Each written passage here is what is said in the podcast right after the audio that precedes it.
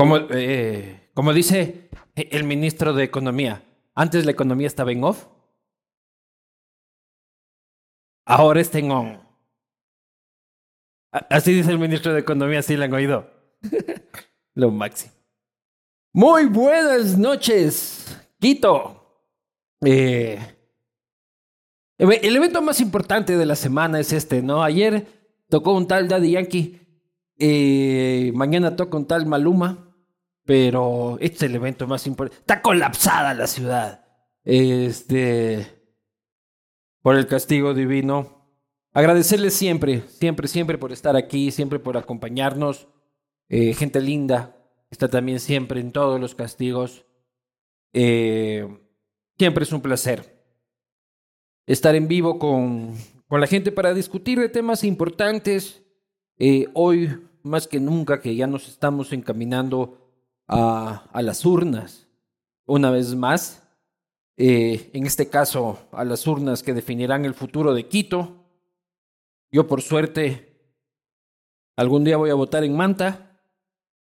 Algún día voy a votar en Manta, lo prometo. Yo soy embajador no nombrado de la ciudad de Manta. Manta es la ciudad en la que aspiro algún día llegar a votar. Linda ciudad, Irán. Irán. Mientras tanto, voto en Quito. Y eh, estamos ya, este es el segundo castigo divino electoral eh, de Quito. Ya hicimos el primero en Guayaquil y estaremos en Cuenca eh, también haciendo algunos, porque hay unas sorpresas de la posta para Cuenca desde el 2023. Así que si están viendo esto en Cuenca, pónganse pilas. Agradecer a las instituciones, marcas que permiten que esto suceda. Me refiero, por supuesto, a Cooperativa Andalucía, más de medio siglo en la industria financiera ecuatoriana, una de las instituciones más solventes del sistema financiero del país, cerveza de latitud cero, 100% Moslaca, vamos a estar en Cuenca 2023, Pilas Cuenca.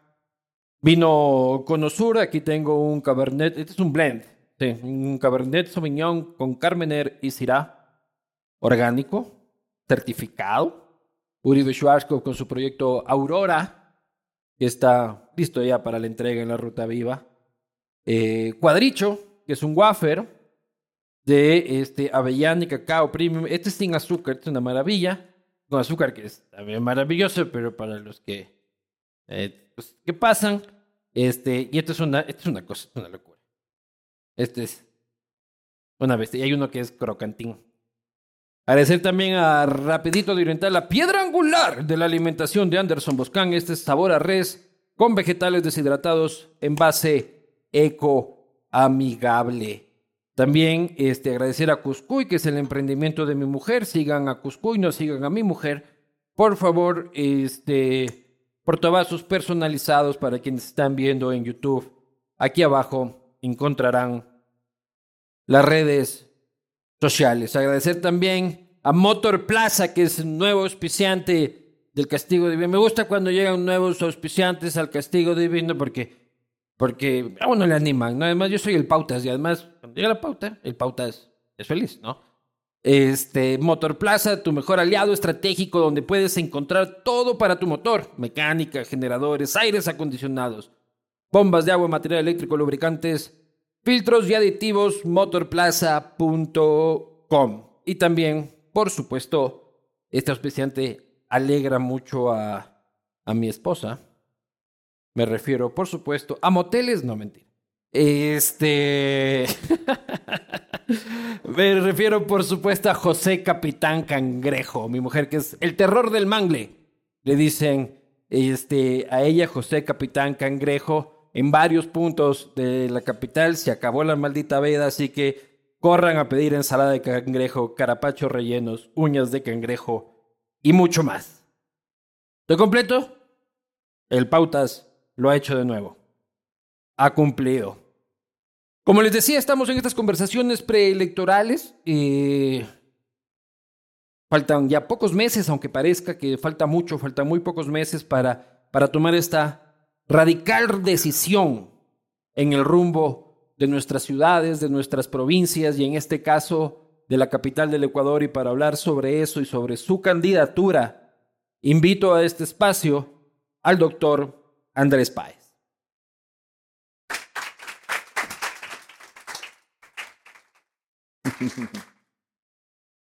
Maestro, sigue sin chupar. esa gente que no chupa yo, yo desconfío. De repente me tomo una cerveza, pero no como en la posta. No, no, en la posta es la gasolina de la posta. Si no, pregúntenle a Audi. Así vi. Sí, así viste. Salud con tu. Con, esa gaseosa negra que nadie conoce la marca. Este, que. Pablito, ¿cómo vas? ¿Cómo estás, Andrés? Todo bien, sin novedad. ¿Sí? Avanzando. A ver, te has andado con suerte, porque casi castigo seguido. O sea, recién tuvimos castigo cuando andabas queriendo matar indios y este, ahora ya eres candidato. Seguidito, ¿no? Pero no quería matar indios, quería defender la ciudad, que es diferente. Y defendí la ciudad, claro. que es diferente. Y así veo que en la publicidad me han puesto el candidato de la Chiris. El candidato de la Chiris. Qué bueno. Muchas gracias. Claro, porque yo prefiero ser el candidato de la Chiris que el candidato escondido. Oye, Porque hay que preguntar dónde estaban los que se escondieron. Ahora es que quieren dar así la vida. Aguanta, aguanta, así te pusieron en la publicidad. Sí. ¿Estos hijos de putas de la posta? Sí. Sí. Son unos hijos de puta. Así mismo pienso yo. Qué bestia, ¿no? Oye, no me había fijado en eso, en serio. Pero mira, que ah, yo cuando leí esto, alguna gente me llama y me dice, oye, ¿cómo es posible? digo, pues si es clave. Demándalos. No, tontería. Le digo, esa es la verdad. Y yo soy feliz de que me digan así. A que me digan el candidato escondido que no apareció, mientras la ciudad estaba siendo incendiada por terroristas. ¿Cuáles son esos? Bueno, por gente, gente, gente infiltrada que vino y que quería hacer daño a la ciudad. No, no, no. ¿Cuál es el candidato escondido? No, no. Es que en las calles estuvo Patricio Alarcón y el que habla. El resto no aparecieron. ¿Y por qué no se unieron? Yo fui a todas las reuniones. Ah. A todas. Por si acaso tengo los chats y las capturas de pantalla. A todas las reuniones. Con la señora Coloma me invitaron tres veces diferentes. Las tres veces me cancelaron. Con el eh, abogado Freile me eh, citaron dos veces. Las dos veces canceló Freile, no yo. Yo siempre estuve dispuesto a comer. Ah, ¿No habrá sido que no querían juntarse con vos o te estaban descolando? Bueno, hay que preguntarle a él, pero con Patricio Alarcón nos reunimos dos o tres veces, en los mejores términos. Y tengo eh, mucho aprecio por él. Pero te voy a hacer la misma pregunta que le hice al Pato Alarcón. ¿Por qué son como la pieza? Ya habíamos aprendido. Supuestamente la ciudad había reflexionado. Esta huevada de 14, 15 candidatos, hermano, nos llevó a donde nos llevó. Sí, aprendimos de la lección. Paz, 15 candidatos. 11 ahorita. 11, la misma huevada.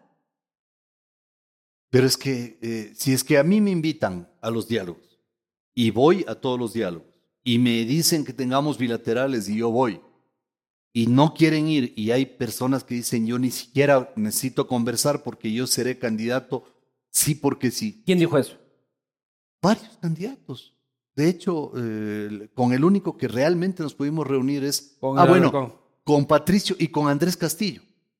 Con Andrés Castillo. Pero perfecto. Y ah, bueno, después Andrés optó por la prefectura y le deseo suerte, por cierto, porque le tengo mucho aprecio y mucho cariño a Andrés. ¿Tú no tienes candidato a prefecto? Sí, pero eh, se va a sentir mal el pana, loco. Estás echándole barra de, al de otro partido. No le hago pues, barra, simplemente yo soy un político civilizado. Ojalá que gane el candidato perfecto del partido. Ojalá gane. no, mi candidata. Cierto que tengo uno. Nuestra candidata va a ganar, pero le deseo suerte a mi tocayo porque me cae bien.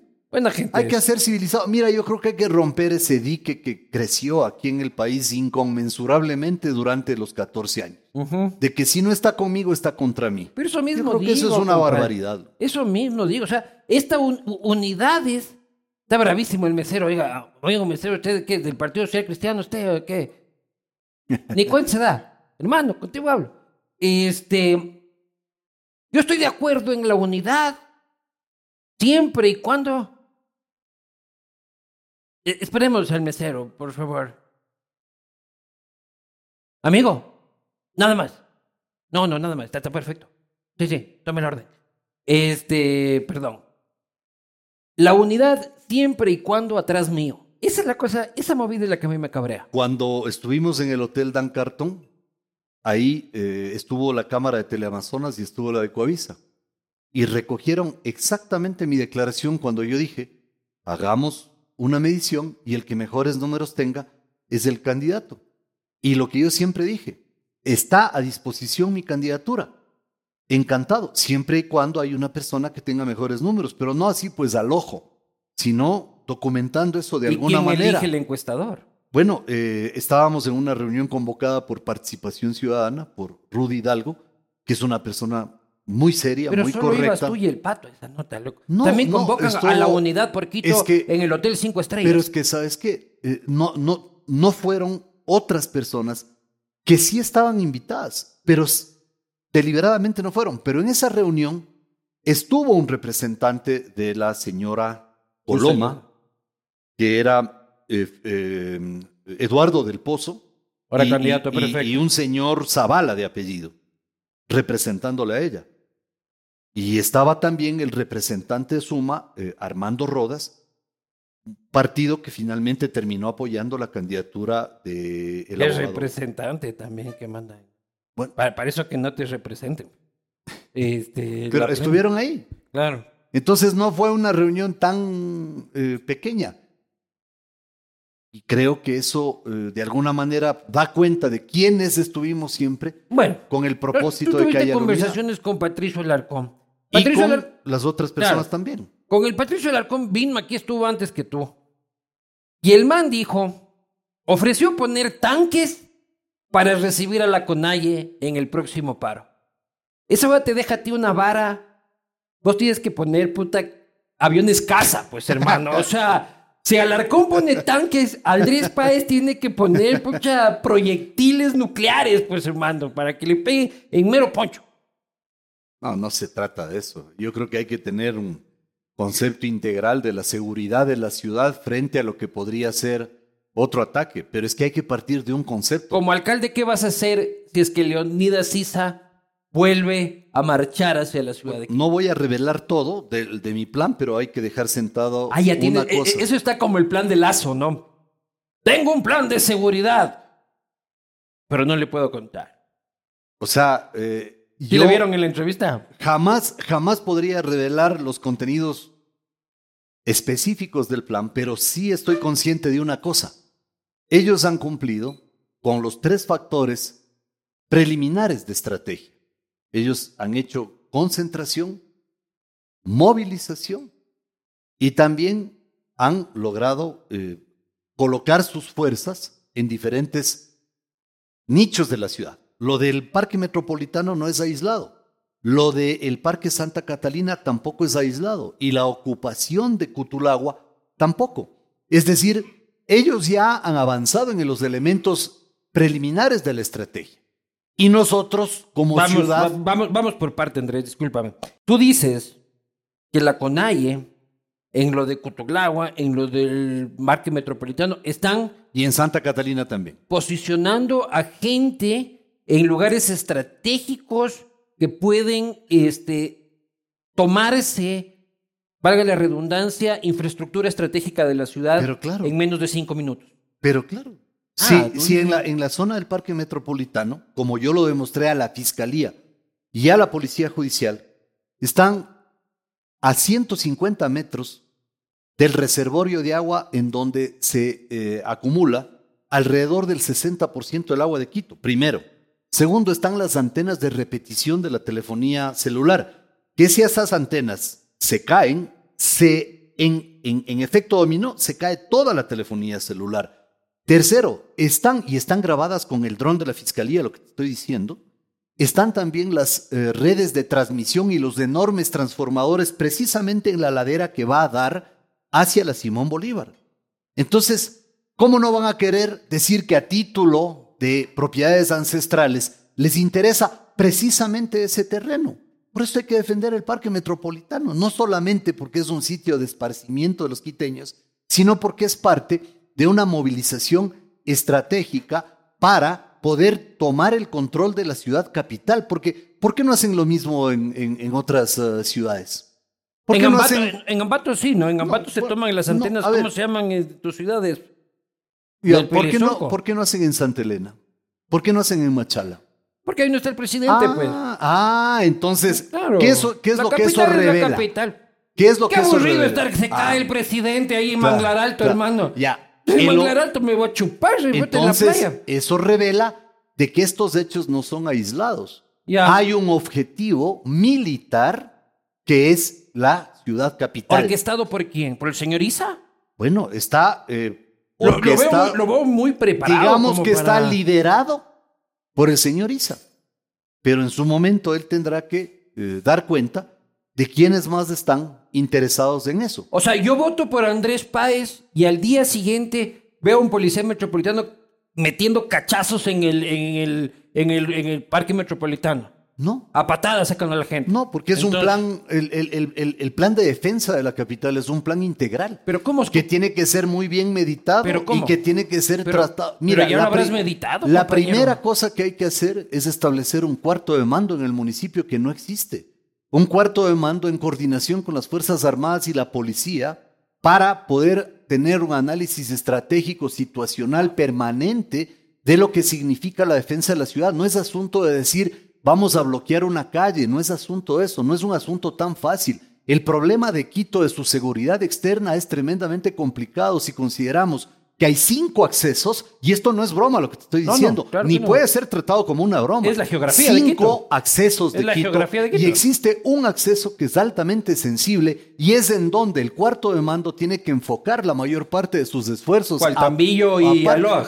Bueno, la zona de Cutulagua, que es el acceso sur de la ciudad, porque está determinado por varios estudios cuál es la situación posicional de quienes pretenden volver a hacer un ataque a Quito. Pero creer te, que siento en estado de guerra. Mira, creer, te siento en estado de guerra. No, no, yo harta demencia, no, no, no, no, no, no, no, nada de eso y esto definitivamente no se lo puede llevar. de guerra. No, no.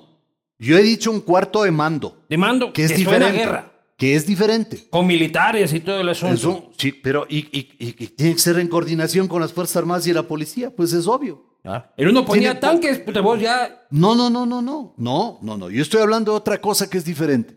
Lo que yo estoy diciendo es que es una ingenuidad pensar que Quito no está bajo una amenaza.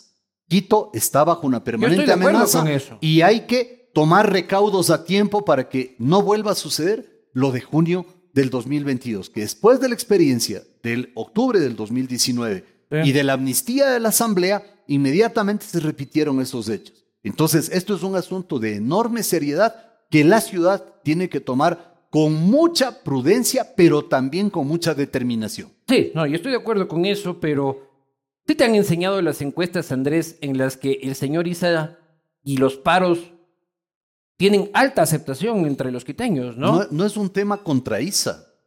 Es el un paro tema, en general. Es un tema contra las personas que infiltradas en esas manifestaciones provocan todos estos daños a la ciudad de Andrés, Quito. ¿sí has visto los números en que la gente está de acuerdo con los paros? A ver, una cosa es estar de acuerdo con la protesta, otra cosa es estar de acuerdo con la destrucción de la ciudad. Hay que leer bien esas cifras. Esas mismas cifras que tú leíste y que yo he leído dicen dos cosas diferentes. Ellos están de acuerdo con una movilización y una protesta que es además legítima frente al descuido gubernamental porque a la gente que viene de la serranía y de esas zonas no le han dado sus hospitales, no tiene acceso al crédito, no le arreglan las escuelas comunitarias, hay situaciones de hambre, hay problemas de marginalidad y analfabetismo. Entonces, ¿cómo no vamos a estar todos de acuerdo en esa protesta legítima. A ver, Luis Eduardo, recuerda que yo fui el que, fui el que lideré las protestas contra la ley de herencia y plusvalía. Entonces yo soy el que más defiendo el derecho a protestar. Pero de las chiris, hermano. A ver, Tú no has protestado a ver, a de Eloy Alfaro más allá, nunca en tu no, vida, hermano. No, no, no. Pasas, las Naciones Unidas, llegas al telégrafo, ya no has protestado. No, no es así, no es así. Nosotros llegamos el 3 de julio. natal. No, 3 de julio del año 2015 llegamos 109 mil personas a la calle Bolívar. ¿Desde dónde? Perdón, a la Espejo y eh, Venezuela. ¿Desde dónde? Desde la Shiris. ¿Y cuál es el problema? No, no, está bien. Yo, ¿Y por qué estigmatizar a la yo Shiris? estoy bien, pero lo que digo es O sea, que ¿cuál es el problema? tu vida has protestado ahí. Y, por, y, y- yo, pero, pero he estado presente, pues. Más bien, ¿por qué tú no cuestionas a los que han estado ausentes? Esos, Ah, yo esos son los que merecen ser Yo, reprochados. yo cuestiono a todos. Y además yo, yo Esos también son he los que protestado en merecen- las Ah, cantidad de no, veces. pero es que y se pasa lindo mientras uno Mira, protesta y todo. No se pueden estigmatizar los espacios, como yo no estigmatizo el arbolito. Porque esos espacios son de encuentro de la ciudadanía, porque ahí la ciudadanía puede tejer relaciones alrededor de temas que le son comunes tácitamente, como por ejemplo fue la ley de herencia y plusvalía. Claro. Y ahora el tema de las amenazas a. Pero a cuando Quito. vos pasas por las Shiris un domingo, cualquiera, así, ¿no te da ganas de bajarte y armar relajo así por las huevas? ¿O qué? O sea, solo No, pasar me, por me ahí. da ganas de ir a las canchas. Solo por ahí. O sea, paso por ahí. ¿Por qué hay que protestar ahora? Convoca, convoca. Mira, la Shiris es un sitio no solo estratégico, sino además emblemático. Por la Sí. amplitud de la avenida, eso nos permite tener un sitio eh, de mayor seguridad para poder estructurar una protesta. Pero es emblemático porque en ese sitio se han producido varios encuentros ya de ciudadanos desde el 2015 para acá, de manera que la gente ya antes. reconoce el sitio. Y desde antes, y desde antes. Pero si el señor Sí, Leonidas Issa creo te llama y te dice, alcalde Páez, voy a marchar hacia la ciudad por reivindicar este, todas estas cosas que dices tú que son legítimas y lo voy a hacer en paz. Encantado. A tú lo recibes. Pero, pero claro, Con pues, cafecito y no, todo. No, no, no, es que él tiene que solicitar un permiso de acuerdo a la ley y se le dará el permiso. A tú lo vas a recibir. Pero ¿por qué no? Ah, muy si es un ecuatoriano, Claro. pero con una condición. No me rompo un. Vienen, vienen, se manifiestan, expresan todo lo que deseen. Y se van. Se les otorga a todas las personas que deseen manifestar todas las garantías que están establecidas en la ¿Vas ley. a repartir sanduchito como no, Yunda? no, no, no, no. O sea, No. no, no. Una, una cosa es que yo les dé el permiso, otra cosa es que yo sea padrino. Claro, no vas a ser padrino. O sea, no. O sea, de nadie. en- pero van a protestar, perfecto. Pero el rato en que dañan algo de la ciudad se van a topar conmigo. Porque yo no voy a permitir que son los dañen la ciudad de Quito. Así ¿Y si es que los que protestan son los de las Shiris? Bueno, perfecto. Ahí sí. No, ellos pueden protestar, pero no pueden dañar absolutamente nada. ¿Y Mira, si te grafitean el centro? mira, no, no. Nadie. Si grafitean, la persona que grafitea tiene que ser sancionada y obligada a reparar el daño provocado. ¿Y si es marcha feminista? Igual, mira, la marcha Aquí nadie me feminista. grafitea nada. La marcha feminista tendrá su permiso y tendrá todos los, cuidados del Tú nunca caso. has grafiteado, Andrés. Nunca. Nunca. Eso sí yo te puedo asegurar, nunca. Si quieres, hazme otras preguntas de verdadero o falso, pero eso nunca.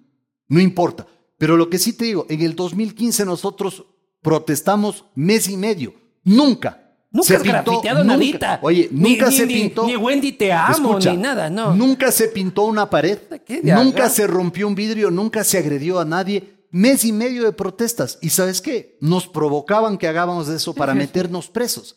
Y no caímos nunca en esa provocación. Ni ¿Qué quiero época, decir? Ni, ni tu época de izquierda tampoco. Jamás. Yo eh, grafitear absolutamente nada. Ni lanzar una piedra. Pero además, Nunca si es lanzaste que una piedra, Andrés. No.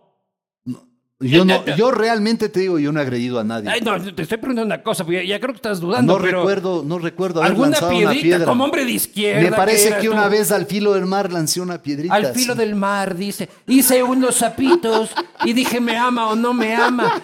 ¡Carajo! Hay que romper el hielo porque te asesinó contigo, oye. O sea, ¿ah? Lanzaste una piedra. Al Estudiante mar. de la central, hermano. al mar. Con Eh, la mirada perdida en lontananza. Claro, no, no, eso estabas fumado hierba No, como no, no. Juro Oye, por no, Dios que jamás he fumado una droga. Juro por Dios. Oye, y por ¿qué? la memoria de mi madre que está en el cielo, nunca he probado drogas. ¿Qué de Gaber como hombre de izquierda? Siempre fuiste de derecha y no lo sabías, No, loco. no, no, no. No, pero Siempre ¿qué tiene que de ver la droga con la derecha o con la izquierda? Es que cuando uno es de izquierda uno tiene un poquito No, más de... no, de- no, que- nada. Yo conozco a Uno unos de derecha que son más fumones que cualquiera. loco. Ah, yo también, yo también. Entonces no tiene nada que ver con la derecha o con la izquierda. No, no, el de derecha jala más, el Pero de, además, de izquierda además mira, más. cada uno hace con su vida lo que le da la gana. Acá el señor Jaramillo O sea, yo sabe soy, eso, yo o sea. soy respetuoso de las opciones sexuales, de los hábitos, A de ver, los aquí nadie ha de hablado de cosas de sexo. A ver, espérate un rato. Bueno, y, me- y Hermano. mejor no entremos a hablar de los supuestos, ¿cómo era? Eh, no, ya Eh, vamos, ya homofóbicos. vamos, ya vamos, ya vamos a hablar de sexo y de, y- y de sexo homosexual, que te veo muy apresurado hablando de, No, no, de, no, de no, no. homosexualidad. Cuando eras estudiante... Nada personal, ¿no? Nada no, no, no, política, los que saben de política saben que nada es personal. Y tú llevas años en esto como para saberlo. Como joven de izquierda en la Universidad Central, ¿cómo protestabas? No, yo estudiaba en la católica. En la católica. Las ¿Cómo dos estudiabas? carreras dicen la católica. ¿Cómo, estudi- co- ¿Cómo protestabas? Nosotros en la católica éramos de un grupo, eh, una curiosa alianza en donde estaba la gente de la izquierda democrática, en donde yo militaba, la gente de la democracia cristiana, en donde militaban eh, otros, la gente de, Otros, le dice, del. Partido Demócrata. Compañero del Diego Sí. Ordóñez, creo que eras vos, ¿no? No, el Contemporáneo Diego. No, no, no, no, no. El Diego, cinco años mayor que yo. ¿Ah, sí? Eh, más, seis años mayor que yo. Ah, ya. Seis años. No eres amigo. Bueno, nos conocimos en la universidad y un par de veces que nos hemos encontrado hemos saludado, pero amigos no somos. Ya. Porque yo yo pensé que Fernando eh, Valda era tu amigo y ya parece que no es tu amigo. El Pedro Freire era tu pana, ahora ya no es No, tu no. pana. No, no, no. Ellos dice. no. No, o sea, mira, dice. hay gente con la que te cruzas en la política y que no necesariamente son amigos. Yo tengo un elevado concepto de quiénes son ¿Quiénes son mis Mouse. amigos. Miguel, por ejemplo, ese sí es mi amigo. Ya, ¿Quién más es tu amigo? Mi amigo, amigo, eh, mi compadre Pancho, que está aquí. Mi, co- mi amigo chino que está aquí, ellos son mis amigos, amigos.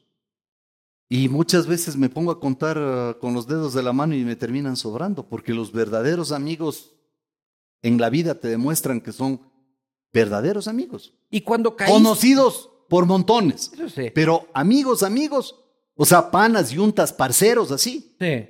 muy pocos. Tú tuviste un... Has tenido en tu curva política altos y bajos. Sí, así es. Como asambleísta estuviste en un alto, Sí, luego tuviste un bajo, un bajón, luego, luego otra vez. luego casi eres vicepresidente de la República. Luego Bueno, tuviste- llegué a ser y nos robaron, ¿no? Y tú luego- sabes que nos robaron. Luego tuviste un prolongado bajón sí, después del 2017. Todos Sí. decían, se acabó la carrera política de Andrés Páez. Sí. Algunos Y pronosticaban ahora eso. aquí estás de nuevo. Algunos pronosticaban eso. Cuando Pero estás está en los topes, te llegan más amigos que Sí, siempre. Siempre. Amigos, comedidos, eh, consejeros, ases uh, consultores. Por montones. Pero los tiempos en política no son lineales como cuando se describe la historia. Los tiempos en política tienen estos momentos de auge y estos momentos de decadencia. Pero uno aprende de los unos y de los otros. Más se aprende en los momentos de decadencia, porque mira, en mi caso, el aprendizaje fue tremendamente doloroso. Diez años sometido a la persecución de una dictadura. Pero no eres un- brutal. Pero no, eres un, brutal. pero no eres un cadáver insepulto. Yo no creo, pero si es que hay alguien que lo piense así, está bien. Eh, finalmente la gente el 5 de febrero lo va a decir. Está bien. Si es que hay alguien que opine eso, está bien. Yo soy Pero- bien tolerante. Claro, bien. porque es que hay quien puede decir, son estos zombies de la política que aparecen cuando hay que votar, que ya deberían dar paso a otras personas. A ver, Pero tú eres un tipo joven, a pesar de eso, en la política, pero, pero ya se te ve como un político de la vieja data, ¿no? podría ser esa una apreciación. No para todos, pero está bien. O sea, yo soy tolerante con todas las apreciaciones. Yo podría quedarme en Estás la corriendo por sociedad patriótica. A ver, eh, un- uno necesita un vehículo para poder Ah, participar. reconoces que los partidos ya no son ideológicos, que son taxis para O sea, los- llegar al los, CNE. Los partidos ah, Un ah, vehículo, se han desideologizado. pobre Lucio, cabrón, no le llamen a Lucio a decir lo que está diciendo. Mira, es una, es es una eh, convergencia de varias organizaciones, pero primero voy a responder lo que me habías eh, cuestionado antes. Yo podría quedarme en mi zona de confort, detrás del teléfono, cuestionando todo lo que pasa y como mucha gente lo hace. En tu despachote de la Wimper. Claro. Y Claro. ejerciendo mis dos profesiones, como siempre, y diciendo, bueno, veo el mundo pasar y allá el país, bueno, la ciudad está mal, pero ya no es mi problema. No me vengas con pero ese ¿sabes cuento de que me sacrifico. No, no, no, no, no, no. ¿Sabes qué es lo Te que yo encanta la digo? huevada. No, si es, claro, Te la encanta. política, si es mi oficio, pero yo, a diferencia de otros, yo me reconozco como un político profesional, porque yo no lo he escuchado a Messi hablar, a jugar fútbol y hablar mal del fútbol. O sea, yo hago política y no tengo por qué hablar mal de la política, yo hablo mal de la politiquería. Los politiqueros son los que hacen política hablando mal de la política. Los mercenarios que aparecen por su ego y su vanidad a decir que ya son predestinados. Esa gente le hace daño a la política. Los que hemos tenido un compromiso de vida, de fe, de testimonio con la política, es totalmente distinto. Y por supuesto no me avergüenzo de mi condición. Y que han lucrado de nuestro dinero.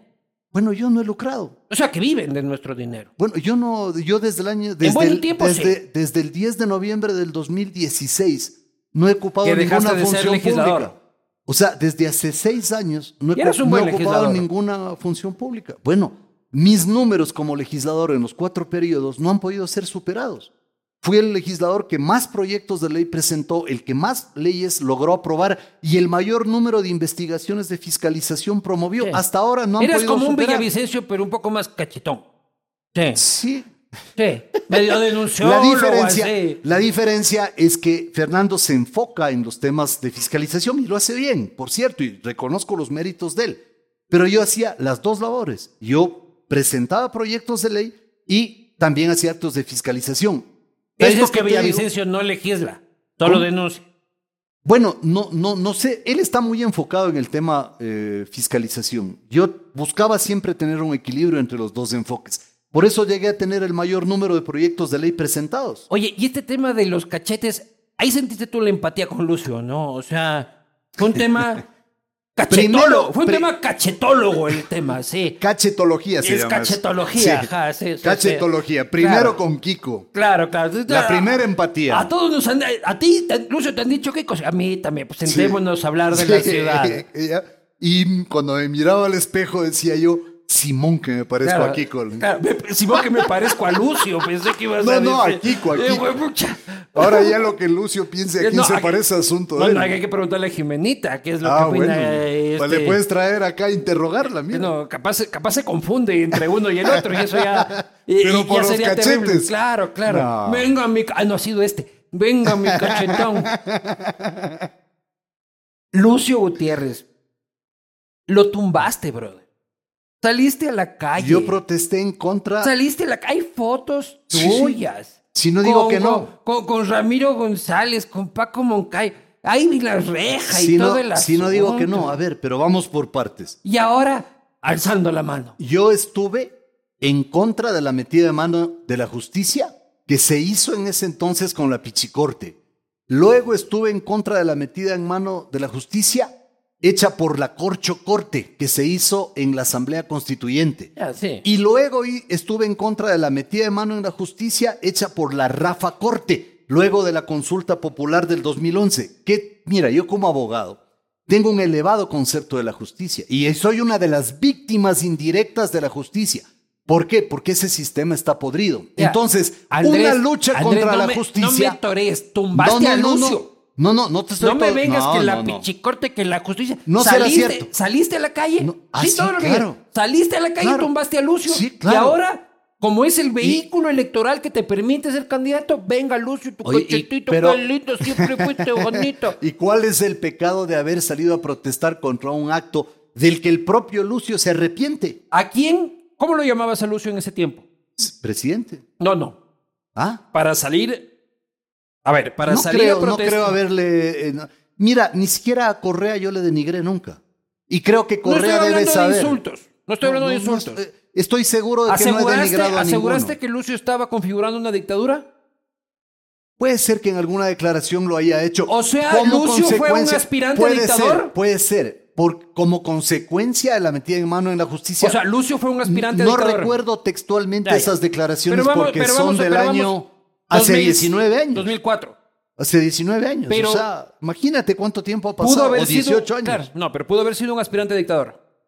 Bueno, si es que él hizo Y esa ahora, y, ahora, y ahora te paras en una tarima No hemos estado Y- en tarimas. Bueno, en una mesa, en lo que sea, porque las tarimas del uso se caen. No te subas a las tarimas. pero, pero mira, hay un tema que es bien importante. En, la, en el gobierno de Correa, en la... Olvídate de Correa un rato, No, no, no, en el- pero déjame explicar. En el gobierno de Correa, en la asamblea, hicimos un bloque de oposición con Sociedad Patriótica. Claro. Y con- además ahí Con Gilmar, que también parece con tu primo. Gilmar y con el liderazgo del coronel Fausto Cobo, que fue fundamental para la lucha contra el correísmo y contra el Corcho Cordero, que era el representante Saludos. de Correa en la asamblea. Saludos al coronel Cobo, que de ley tiene. Que, ¿Cuál, por es el, cierto- ¿Cuál es el delegado del coronel Cobo aquí? Alguno del CIES debe haber. No se me vayan a hacer los cojudos. No, no se me hagan los cojudos. Pero es un gran hombre a quien le tengo un Ah. enorme respeto yo. Eh, el mesero y una gran consideración. Un tipo Sie- de un talento Siempre, siempre sospecha del que menos sospecha es el mesero. Eh, el mesero que estaba aquí. Ya lo- luego podemos hablar de eso. Pero, o sea, Andrés, ¿sabes a dónde voy? La contradicción política. Saliste a la calle a tumbar a un tipo que acusabas de querer configurar una dictadura. ¿Ya? No, que Provocó acusaba de meter la mano en la justicia. configurar una dictadura. ¿Ya? Cuando metes la mano. Bueno, metieron ya, la mano en ya. la justicia, de hecho. Eso configura, ¿qué? Una O dictadura. sea, un acto de arbitrariedad y de Ya, abuso. sí. Todo Que después que- Luego el, de el eso- 20 de abril, por obra de la asamblea. Vete un rato. ¿Ya? Ah, no, es que tengo que hacerte precisiones históricas porque yo fui. Tumbaste a Lucio, luego se cae Lucio, y por culpa de la caída de Lucio es que tenemos a correr. ¿Ya? Y no me vengan con huevas. Porque votamos a Lucio, votaron ustedes, yo no lo voté. Yo estaba en mi casa viendo esa cosa por televisión. jugando Nintendo. No, no, no, yo ya estudiaba periodismo, yo no podía salir a la calle. Por, ah, si no era para tomar fotos y todo el asunto. Pero votarlo así de, hey, hey, vamos a votar, ya no podía. Como periodista ya no puedes hacer eso. Las manifestaciones contra Correa fueron más grandes. Pero Esas. aguántate un rato, Correa, loco. ¿qué ves? Déjalo, déjalo tranquilo. Ya no es hora. El man está dormido a esta hora. Debe estar despierto mirándonos. Claro, no. Bueno, el man está en México igual, así que... Ah, Rafa, este- ah, no se pierde esto, pero me estaba esperando que venga Audi. Eh, luego vuelves con... y utilizas su partido. Esa es la cosa, es que... Esos son, y, me di- y vos mismo dices, son vehículos electorales. Mira, Y tú mismo, déjame solo con esto termino. Y tú dices, la política no puede ser utilizada por politiqueros, sino por profesionales de la política. Los profesionales de la política normalmente vienen de este, caldos de cultivo ideológico. ¿Me explico? Como el que tú naciste en cierto momento. ¿Ya? Entonces, una persona que tiene una formación ideológica de partido, de política, decirme ya con sus canas, los partidos son vehículos y a Lucio lo utilizo para que me lleve de aquí no, al no, CNE. No, no, yo no estoy utilizando a nadie. Mira, primero, ¿quién dice que yo he renunciado a los principios del liberalismo? ¿Por qué? Yo no he renunciado a los principios del liberalismo que han inspirado mi vida entera. ¿Yo he Primero, dicho eso? claro. No, yo estoy diciendo que estás Porque a dices, Lucio. no, no. Que te Bueno, subes en sus cachetes para llegar al CNE. Bueno, entonces, primero eso. Segundo, yo no he negado mi formación socialdemócrata y sobre eso podemos hablar en otro momento. Tercero, si uno participa, ¿que por qué participas? Si uno no participa, que es tu deber era participar y que por qué no Te estoy hablando participas. del vehículo. Escucha. Si es que es con Lazo, que por qué con Lazo. Si es que es con las seis, que por qué con las seis. Si es que es con Lucio, que por qué con Lucio. Ustedes nunca están conformes con nada. ¿Quiénes somos nosotros? La prensa corrupta de mierda esta. No, no, no. Te Sí. digo, los que, los que opinan sobre estos temas. Comerás tu Porque están, de vez en cuando, ¿no? porque están por fuera del fenómeno político. Entonces, mira, yo creo que te cuestionan por todo, pero fíjate, que si hubiera sido yo candidato por, supongamos que el partido de Álvaro Novoa, si es que existiera todavía, igual me cuestionaba. Claro, pues. Si hubiera sido cuestion- eh, candidato del FRA, que por qué del FRA. Si hubiera sido candidato de la ID, que por qué de la Si es ID. que hubiese sido de la y si hubiera sido... si es que hubieses, Oye, si hubieses montado un movimiento de, de, de centro izquierda. Oye, si estuve haciendo, pero no pude inscribir porque Ya, no pues. me dejaron inscribir. Entonces pierdes, Pero ¿sabes qué? Hay un mérito en esto. Jamás, jamás he estado con el correísmo. Jamás. Eso sí, eso sí es verdad. Eso es un mérito. pero estás con, jamás he estado pero en el estás con correísmo. Gustavo Larrea que instauró el correísmo. Perseguido por el correísmo. Es exactamente la Perseguido misma por el pendejada, o sea, correísmo. Es una endogamia brutal. Entre todos ustedes se mochan, se abrazan y son, son Yo los no, mismos. yo Todo no, el no. tiempo son los Co- mismos. A quienes he combatido, yo no me, mucho ni me abrazo. Y más bien yo creo que es un mérito de una persona haberse mantenido firme en una sola línea de conducta Ya, pero Andrés, mira en la foto. contra de quienes Andrés destruyeron Páez, al país. Lucio Gutiérrez, Gustavo Larrea. La nueva política.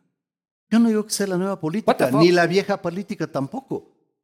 Yo O sea, no solo, eso. falta, ¿De- y de solo dónde? falta ahí que. ¿Quién, quién, quién falta ahí, pues? ¿Quién? Yo no sé, pues. Este. ¿Qué? Dalo. Ah, no, no. Dalo, dicen, no, tampoco así. Pero. Galo Mora, claro, ya Galo Mora. Alberto Acosta. Y con ustedes. Pero ellos, ellos han sido gente el vinculada, han sido gente vinculada al correísmo abiertamente y que han mantenido una militancia en el correísmo. ¿Quién? Entonces, Galo Mora, el señor Acosta Gustavo también. Gustavo también. Gustavo estuvo un año en el gobierno de Igual que Correa. Alberto. Perdón, El 11 mismo, meses. el mismo tiempo que Alberto. No, no, no, no. Él salió, más él, ahí, salió, pero- él salió cuando se instala la Asamblea Constituyente. Gustavo no creo. Pues sí, pero por supuesto. Claro. Y eh, Acosta sale casi al final de la Asamblea Constituyente. Pero sí sabes por qué se instala la Asamblea Constituyente. Porque Correa, esa fue, eh, ese fue el eje de su campaña electoral en el Pero 2006. ¿sabes por qué se instala? Por los manteles. ¿Y cuál es el gran artista? Yo estuve en ese, en Ah, ese congreso. A ti te votaron. No, porque yo no voté en, en esa votación. Yo me quedé en el congreso. Porque el mira, congresillo? hubo. No, no, no, no, no. ¿En qué congreso Eh, te quedaste? En esa. Lo que pasa es que la decisión del Tribunal Supremo Electoral echó a 53 legisladores. Ah. Y los 47 restantes nos quedamos en funciones. ¿Y si sabes que los 43 se fueron por quién? ¿Cuál fue el Luego, artífice de eso? cuando se convoca la Asamblea Constituyente, ahí declaran disuelto el Congreso. Ya, ya, ya. Pero Eso cuando... fue obra del gobierno de, ¿De quién? Correa. ¿Y quién era el ministro de Política en eso? Creo que me parece que ya no era. Ah, no, eh, porque hasta que se instaló la Asamblea era Gustavo, sí. Sí. Bro, O sea, mira que estamos haciendo precisiones históricas para que no se distorsione. la Asamblea Constituyente se convoca porque 40 y ni se pico de eh, legisladores no 47. lo permitían. Mm, Se 53. hace, el, ajá, se hace el mantelazo para que suban los suplentes. Corrígeme si es que me equivoco, con el mantelazo de Puembo. Y lo hace Gustavo Larrea. Lo que permite que se instale Montecristi, la constitución correísta que Mira. instauró el régimen de terror. La, la convocatoria a la Asamblea Constituyente. Artífice de eso fue tu pana, brother. La, la convocatoria a la Asamblea Constituyente la firma Correa el 15 de enero del 2007. ¿Recuerda? Sí. Pero en ¿quién el hizo día de la posesión quién- en la mitad no, no, del mundo, quién- hasta ahora Pero me ¿quién acuerdo. hizo la operación política? Bueno, la- se- sí, es eh, el ministro de gobierno de ese entonces, Que se llama Gustavo Larrea. Tumbaste a Lucio, ahora estás con Lucio. Luego estás con el que instauró la constitución correísta. No, no, no. La solo, te falta, solo te falta. la constitución correísta fue hecha en Montecristi. ¿Gracias a qué, Andrés? Bueno, ¿Gracias a la qué? constituyente, pero es que para eso se estableció la constituyente, pues para emitir una nueva constitución.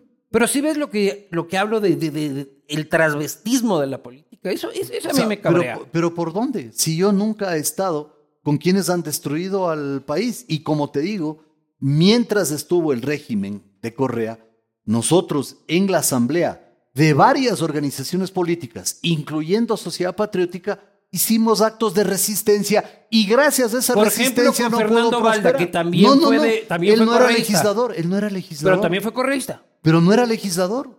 Estoy hablando de la asamblea. No, no, pero él luego. nunca fue legislador. No, no, pero luego en tu batalla se fueron juntando excorreístas. Bueno, pero a ver, él se suma en la campaña del año 2016. ¿hasta qué época, hasta qué época era permitido ser correísta? Eso es lo que quisiera saber. Mira, Porque la- dicen, no, este se fue al primer año, este fue al medio año, este ya al segundo año se, se barajó. No, No. no, este ya Hay que este, distinguir- en el 2011 ya no era. Hay que Yo no sé distinguir hasta cuándo se aceptaba ser Mira. correísta. es muy largo. Bueno, si vamos a dedicar el programa a eso. No, no, no. Mira, la primera fase del correísmo se produce una, una primera ruptura cuando la gente originaria Claro. de la Revolución Ciudadana es desplazada por los Alvarado, los Sí. Mera, los Patiño. Sí.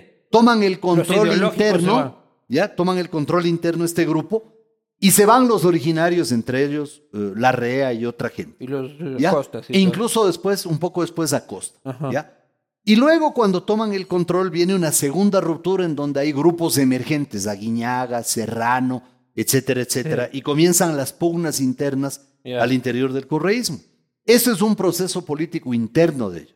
Hay un proceso paralelo que es diferente. Ya, pero mi pregunta es una sola. ¿Hasta cuándo se acepta un ex correísta?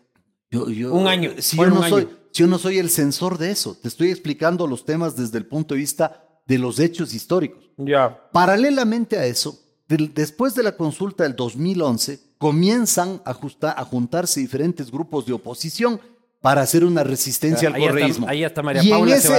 Y en ese camino, en ese camino, Ahí nos encontramos todos. se dices. juntan algunas personas. Por ejemplo, Ahí sí, cachete con cachete, pechito con o sea, pechito. yo, estuve en la asamblea, en el bloque de oposición, porque ese era mi papel histórico y el tiempo me Muy dio bien. la razón. Amigo de Guillermo Lazo. Binomio de Guillermo Lazo. Está la señora Luz Helena, pero yo he hablado con gente del gobierno y me dicen, nuestro candidato es Andrés. ¿Eres el candidato de Lazo? No. El, candi- el candidato. Está piñao. No, no, no. El candidato, la candidata, creo, es la señora Coloma. No, no, pero yo, yo he hablado con Está gente en el gobierno. Yo, yo- yo- yo he hablado con gente en el gobierno y dicen las cifras que nos muestran. ¿Con es- quiénes? No puedo decir por respeto a la Ah. fuente. Este, pero, pe- pero, pero, pero, pero viven en, en, en San Borondelet. eh, y, em, y dicen, San Claro. esa está buena. y dicen, nuestro candidato es Páez. Lo vemos crecer. Pero, ya tiene, ya tiene, la última vez me dijeron, ya tiene casi seis puntos. Y yo dije, carajo, yo tenía tres sin ser candidato, qué mal está yendo a Páez, pero no, los más muy entusiasmados. no has visto la medición de septiembre, pero ¿para qué vamos a entrar en eso? Que ¿Cuánto, igual. ¿Cuánto tienes? Dejémoslo ahí. ¿Cuánto tienes? Dejémoslo ahí. Aquí, el que ya, mismo, ya, que- te va, ya mismo te va a llegar la medición si todos recibimos las mismas encuestas. Yo estoy tranquilo, vamos creciendo y vamos sostenidamente. No me han dicho que y mal. resulta y resulta de que por eso me están atacando todos. Nadie ¿Quién te ataca a los perdedores. Todo el mundo me ataca. ¿En serio? Nadie ataca a los perdedores. No Todos atacan a los que estamos en el pelotón de arriba, pues es obvio. No te he visto tan atacado. Así ha sido. Oye, puta, es que estás muy enfocado en tu trabajo periodístico. Mira las redes sociales. Es brutal. Ah, y de mí- todos los frentes. Yo también te puedo decir, pero no aclaro que yo sí he sido Pero no eres el candidato he de sido amigo de Guillermo y le tengo enorme cariño y respeto a Guillermo. No tengo relación con el gobierno, no soy el candidato del gobierno y la candidata del gobierno es la señora Luz Elena Coloma, que por cierto yo personalmente a ella nunca me he cruzado con ella. No he tenido el honor ¿Pero qué de opinas del gobierno de tu amigo Guillermo? Bueno, es un gobierno que sin duda tiene que hacer una reformulación interna en Ya, ciertas todos áreas. tenemos que hacer reforma. ¿Es un buen gobierno? Es un gobierno que tiene que comenzar a pensar muy seriamente estoy en recomponerse. ¿Es un buen o es un mal gobierno? Yo creo que en ciertas áreas ha tenido ¿Es aciertos. un buen o es No, un mal es- no. gobierno? En ciertas áreas ha tenido aciertos. La vacunación fue un acierto. Ay, manda la ¿no? vacunación. Pero en otras áreas ha tenido serias deficiencias. hermano, yo no me acuerdo de la vacunación, cabrón. O sea, Bueno, pero yo no, yo no soy partidario de esas estigmatizaciones, o bueno o malo. Pero, o sea, no, yo no- te puedo decir, de todos los alcaldes. No, no, no, no. A ver, tú mira. siempre has dicho este es bueno y este es malo. No, no. ah, Ahora, y- y- justo con Guillermo Oye, Lazo, pero te no, pones no, no, no, moderadito. No, no, no, no, no. A ver, un ratito. Otra cosa es combatir con a una banda criminal que es el correísmo. Eso es diferente. Ajá. Eso es diferente. Y no se pueden comparar las cosas. Pero así como yo puedo cuestionar a los anteriores alcaldes, también puedo reconocer sus méritos. ¿Por qué no? ¿Por qué todo tiene que ser o blanco y negro? ¿Cómo así? Eso, El ese, gobierno- ese- el mira, esa es la herencia de los 14 Ya. años que hay que quebrar. No, ¿Lazo hay es que un buen presidente o es eso. un mal presidente? No me vengas con cosas moder- ¿Es un bueno o es un mal? Mira, yo eh, creo que como todos los no gobiernos tienen luces y sombras. Esa ¿Cuáles, es mi cuáles son sus sombras? Las sombras es Sombras, un muy deficiente, un muy deficiente equipo eh, político y creo que le falta madurez a determinados actores. Te veo huevado para internos. criticarlo, loco. Normalmente Bueno, Andrés mira. Páez estaría, estos son unos tales y cual. Es un gobierno Mira, que si tiene estuviera unos así, matices mira, que ni sé qué. Si estuviera así, entonces me dirías, eres un radical. ¿Por qué? No, Porque nada les gusta. Nada mira. está bien. a mí me gusta lo que me gusta, hermano. ¿eh? Por eso. Pero yo lo que digo es, no te veo con una opinión clara sobre Guillermo Lazo. Estoy diciéndote lo, lo que yo veo objetivamente, porque tengo que hacer el mismo examen objetivo de los anteriores alcaldes de Quito. Yo te puedo decir, la administración Rodas tuvo luces y tuvo sombras. Si es que mañana- y si el es partido que- de Rodas no me está apoyando a mí. Si es que mañana Guillermo Lazo te lanzara a la presidencia de la República, ¿votarías por él? Si es que somos adversarios, no, pues votaría por mí mismo. No. Pero si es que no fuese, Claro, ¿por qué voy a votar por él? Es Voto que no- por mí mismo. si es que no lo fueras. No creo que Guillermo vuelva a lanzarse. No Él digo, no en el caso hipotético de que te Sí, encontraras pero, con una pero papeleta. ¿por qué vamos a especular? Porque quiero saber si es que vos le darías un voto de confianza otra vez. Es posible que sí, pero a estas alturas, ¿cómo ¿Volverías a votar saber? por Lazo? A estas alturas no podemos saber. Está en año y medio de gobierno. Esperemos a que transcurra. Hay mucha agua por correr bajo los puentes. ¿Termina el gobierno? Espero que sí. Yo espero que sí. Como espero que termine la administración del señor Guarderas, pero por supuesto. ¿Qué opinas ¿Sabes de por Guarderas? qué? Pues yo creo que, que no se siente Que la le administración de él. matices que ni sé qué, que ni sé Siento cuánto. que esa administración no tiene La vejez te una está proyección. tibio. te- la, vejez te está volviendo tibio. No, no, no, no, no, yo tengo objetividad. O es la candidatura Pero que ¿sabes qué? No, no, no, yo tengo objetividad. ¿Sabes por qué? Porque hay que romper la herencia a los 14 años. ¿Sabes cuál es la 14 herencia de los 14 años? La herencia de los 14 años es nosotros somos buenos y todos los demás malos. No puede ser así. Guarderas, dices Mahoma. Veo que está haciendo una repavimentación que espero que tenga éxito. Ojalá ponga a funcionar el metro y seré el primero en aplaudirlo. Y esas serán sus luces. Y tiene sombras también. ¿Cuáles son las sombras de Guarderas? Bueno, de que hay una falta de liderazgo en la ciudad. Y él encarna esa falta de liderazgo. Pero no le puedo estigmatizar diciendo es un así, un asado. O sea, pongamos las cosas con madurez Oye, ¿y ha existido algún otro ibarreño que sea alcalde de Quito en la historia? Mm, ¿O serías no el primer ibarreño alcalde de Quito? No recuerdo. Pero eh, Rodrigo Paz era de Tulcán. Tulcán. Y Y, Yamil Mawad era de coterráneo tuyo. Y Yunda era de Guano. De, de- de la provincia de Chimborazo. Como capital está todo bien. Sí, el estoy diciendo- 80% de los que vivimos en Quito. ¿sí ves? No, es que el Yo te 80%. estoy no, preguntando yo ha solamente, yo solamente explico. Mira, como te que, que el otro, que ni sé qué, que ni sé cuánto. Cálmate, brother. Yo solamente explico que el 80% de los que vivimos en Quito o tenemos un origen eh, en otras ciudades o somos hijos Alce la mano de quien es quiteño, hijo de quiteños, nieto de quiteños. Uno, dos, tres. ¿Nieto? No, nieta no, ¿no? ¿Nieto de quiteños usted, señor? ¡Mentirosa! Mi mujer es nieta de ibarreños. Uno, dos. ¿Quién tiene sus padres o sus abuelos de otra provincia del Ecuador? Listo. Ahí Eso está. es ser capital. ¿No ves? Ahí está. Eso es ser capital. Ahí está. Yo no estaba diciendo nada malo, yo solo preguntaba si es que sería la primera vez que un Cornejo ibarreño... Rosales, de las mejores familias de Ibar. Ay. ¿qué ves? ¿Para qué ves? Para O que sea, también te tengo ge- investigado. Gente de, gente de Abolengo. ¿Dónde están las tierras, mi amor? Puta, no me han dado ni Las tierras abajo, ni abajo de las uñas me han dado tierras, hermano. Ni aquí ni en Loja. Conoces Quito. Y yo sé que has practicado sobre esta dinámica. Tu equipo ya me dijo que te tienen viendo el Google Maps este, toda la semana para esta entrevista. Así que no voy a usar el Google Maps. Y aquí el equipo se come mierda. Quiero que me identifiques. Era 20 segundos el que dábamos antes, ¿no es cierto? Ahora vamos a ver 30 segundos. Pido que por favor me den 30 segundos para que el candidato a la alcaldía de Quito, el señor Andrés Páez, encuentre aquí la pulida. Pero en 30 segundos, imposible. Ponle minuto ya. Ponle minuto por buena pero, gente. pero por lo menos dime dónde está el. ah, no, eh, ¿qué te voy a decir? No, pues es que.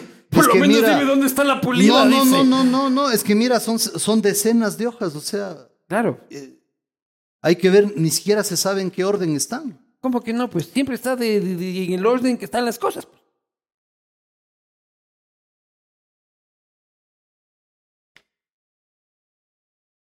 Decenas, dice, son cinco hojas, hermano.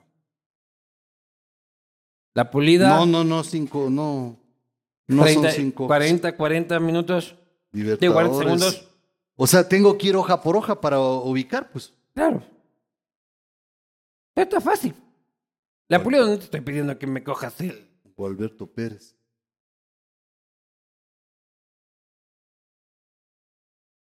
Nada.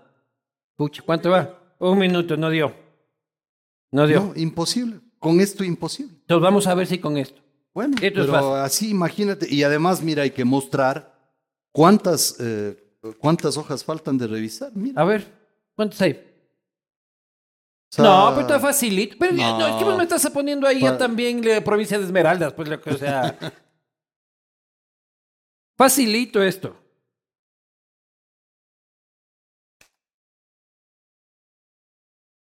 Aquí tienes noroccidente. Apenas agarras, sabes, aquí sí hasta teleférico, hermano. Sigues y vas avanzando. Ve, aquí está la general Romiñahui. Ya sabes que estás viendo aquí. Aquí está el panecillo. No. Hay que saber leer mapas, hermano. A ver, tenga este, vamos a ver con los mapas de acá. Ten este. Ya, con este sí no tienes excusa, hermano. A ver, un ratito, déjame ver. En este es el que vas practicando una semana. No, sí, eh, yo no tengo iPad y, y- No, no, pero te tienen ahí en el Waze todo tu equipo toda la semana. A ver. Te voy a poner una fácil, Andrés Páez. 30 segundos a partir de que diga el nombre del barrio Coyaquí. Coyaquí. Eso es eh, en la zona de Calderón. Sí, Pero- full en Calderón, es bien metido en Calderón. Es metidísimo en Calderón, Coyaquí. Mi amor, ¿te acuerdas? Coyaquí es adentrísimo de Calderón, sí. Imposible. Mi amor, ¿pero ¿tú estás con él o estás conmigo? ¿Qué? ¿También, también es imposible ahí. En 30 segundos, ¿cómo puedes ubicar? ah, Pero me estás diciendo que Coyaquí es Calderón. es cerca de ahí. Compañero, ¿alguien vive en Tumbaco? ¿En este, en este bar? Yo, yo no vivo en Tumbaco, entonces. Pues, no conocemos Tumbaco. No, no, conozco, pero no vivo en Tumbaco. Coyaquí, Co- Coyaquí es en Tumbaco. Está bien. compañero. Vamos por la siguiente. Y esa era la fácil. Vamos con cinco esquinas, ya. Cinco esquinas, eso es eh, acá en, en- en el Camal, pero ah, déjame ver, pero en 30 segundos yo no sé cómo llegar al Te- Camal te- aquí, te- pero es en el Camal. Te doy un minuto.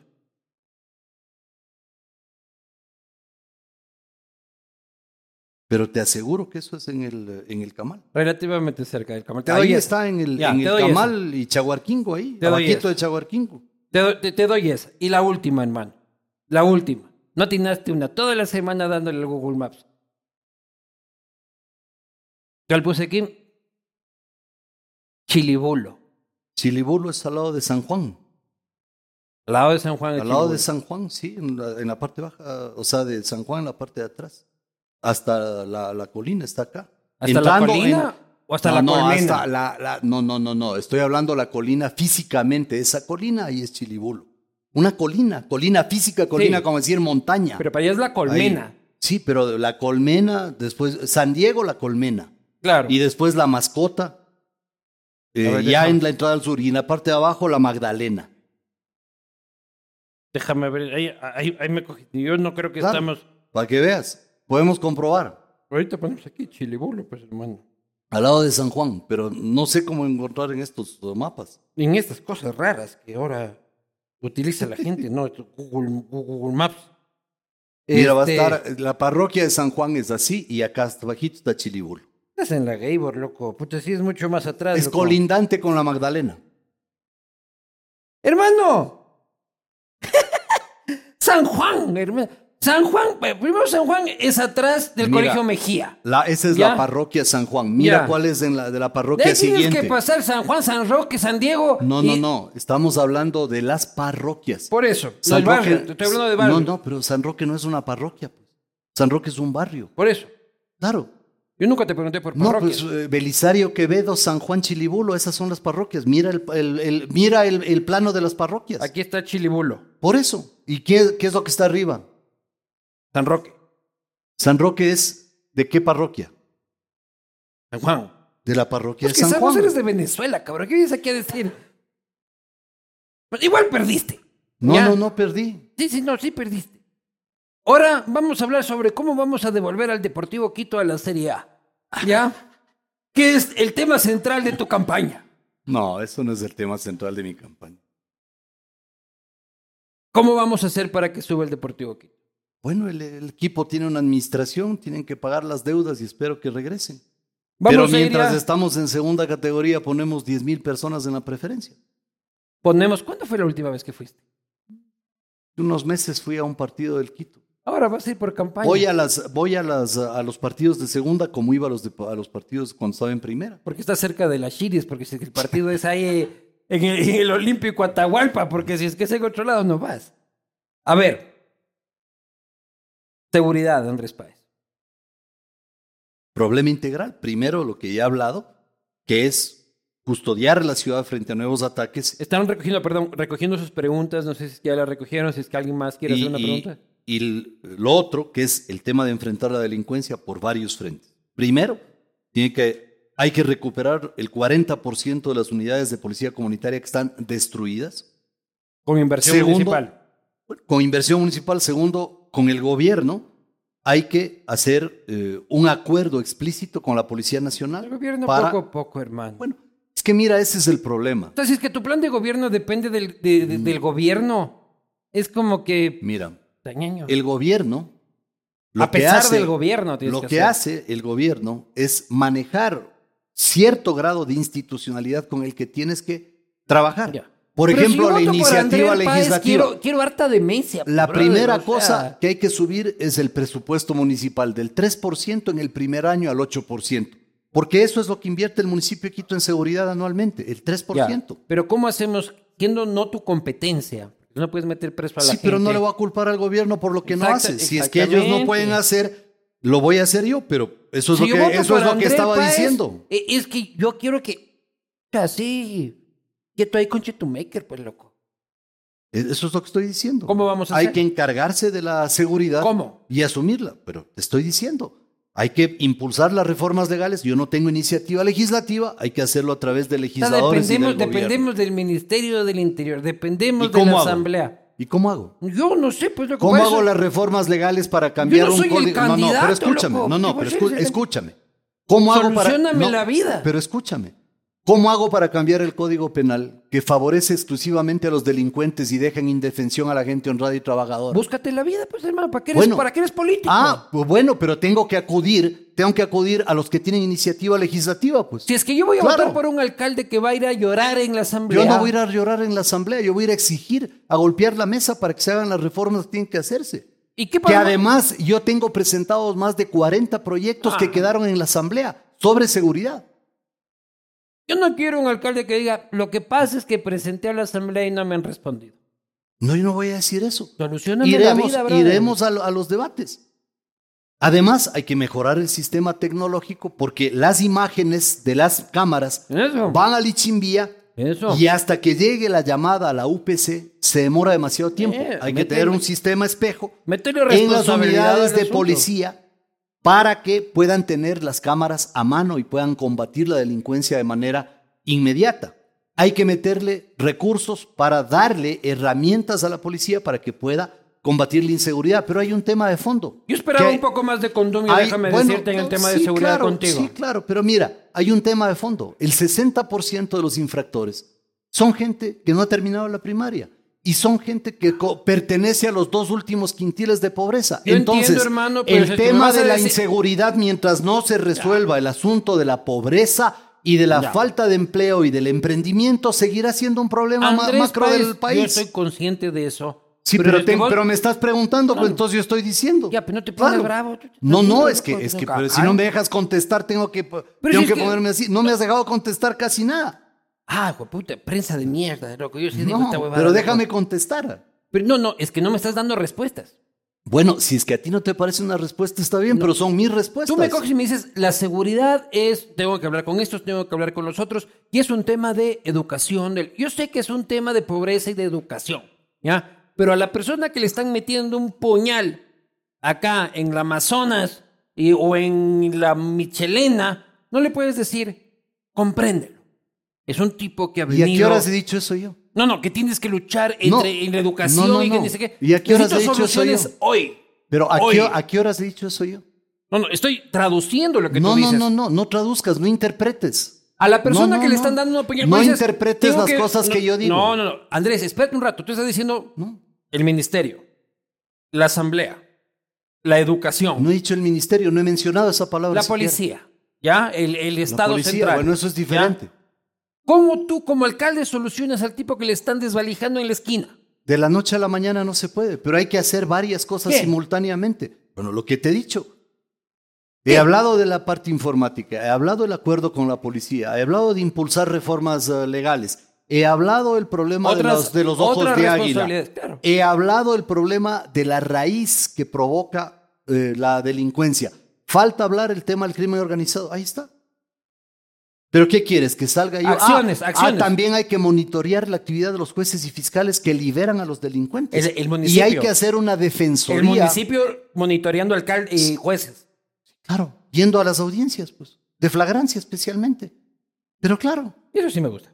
claro. Y con una defensoría que se dedique Así con cara de cabreado, así con, una, con una careta del alcalde. Así, puta. una defensoría propia, porque la defensoría pública defiende exclusivamente a los infractores. Si el municipio tiene una trabajo. defensoría, bueno, pero es injusto, pues.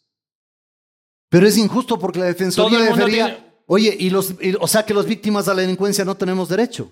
Oye, pero es que vete, es que estás peleón. O sea, yo lo que digo No, es de no, que no, no, no. normalmente Es que yo, todo el yo mundo pongo tiene en escena. a una no, defensa. no, no. Yo pongo en escena los Tú no temas. eres abogado. Como la Defensoría Pública no defiende a las víctimas del delito, el municipio debe tener una unidad que lo haga. lo que digo es que está bien lo que, que hace la presente las de que todo el denuncias. mundo tenga no, acceso a un no, abogado. no, no, está, está bien, pero todos, de acuerdo. pues, pero todos, no solamente los infractores. No, no, todo bien. Como ese, en ese sistema es solo para los infractores, el municipio establece un sistema de defensa, de presentación de denuncias y de acusaciones particulares para evitar que los infractores reincidan en el delito porque les sacan por falta de denuncia y por falta de un activismo de una defensoría que esté del lado de las víctimas de la delincuencia. Tránsito. No te pongas tan bravo, hermano, te está cogiendo la Coca-Cola. Tránsito, la movilidad, varios temas. Primero hay que resolver el sistema integrado de transporte de los extremos de la ciudad para que alimenten a los pasajeros que tienen que ocupar el metro. Segundo, hay que... Ampliar el metro Es muy caro, es pero en la solución vial que tiene que salir desde la parada del aeropuerto de Quito, del viejo aeropuerto de Quito, hasta la zona de Carapungo se puede establecer trenes eléctricos que cuestan cinco veces menos. Lazo ofreció tu panda, ¿te acuerdas de la extensión del metro hasta Carapungo? Además de que gire la Virgen. Esto, asunto él. Tercero, Que gire Tiene la que haber una métele, so- métele que gire la Virgen a la. a Tiene la que haber una brother. solución vial desde la parada de la Morán Valverde hasta Mm. Conocoto, a través de pasos de, a, a desnivel o deprimidos, pero tiene que haber esa solución vial que es más o menos 4.8 kilómetros. Eso hay que mandar a hacer los estudios, porque si haces esa solución vial, descongestionas la Rumiñahui Pero ahí no y pasas por el, descongestionas parque, del sur. por, por el Parque Metropolitano del Sur. Es, una de- es uno de los tramos, pero para esto también se pueden establecer túneles. Por eso te dije, Claro. medidas combinadas, para que no me pongas palabras en mi boca. ¿Qué bestia, medidas no? Combinadas. prensa de mierda. Luego Pero- de eso, hay que hacer... hay un parque en la mitad. Bueno, Pero hay que hacer, Me además... importante acotar. Bueno, hay- además Sí. hay que hacer la eh, paralela, que se llama, los técnicos le llaman la perimetral, que es una vía paralela a la Simón Bolívar. Los primeros 19 kilómetros se pueden hacer desde Necesitamos Carcelén. una perimetral para que aparezcan ahí los no, cadáveres. No, a ver, un ratito. como- Esa, no, no, no. Tomemos en serio estas cosas. Esa es que vía, esos súper en serio. 19 kilómetros de ¿Por la dónde? perimetral, desde Carcelén, ¿no?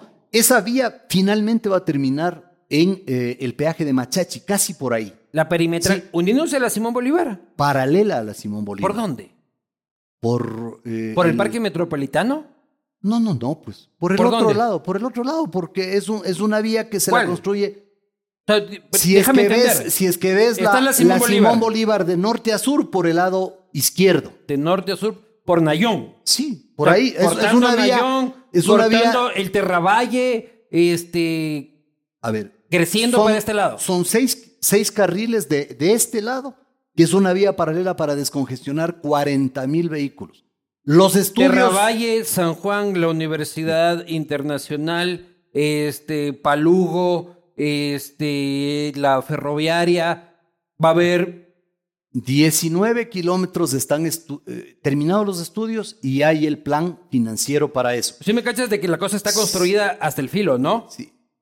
Claro, hay que hacer esa vía. El colegio Liceo Campo Verde, este, todo eso, están ahí al filo. Hay que hacer esa, esa vía. Obviamente, no se, toda la, todo el margen de esa vía ya está hecha la expropiación. No se topa las propiedades que, existentes. Y de las propiedades que no están edificadas, la expropiación está hecha. Eso ya ha terminado desde las, las últimas tres administraciones del municipio. Ya han terminado. Esa es una vía fundamental de desfogue ¿Has para la ciudad de ¿Has Quito. cogido la Simón Bolívar después de la General Rumiñahui?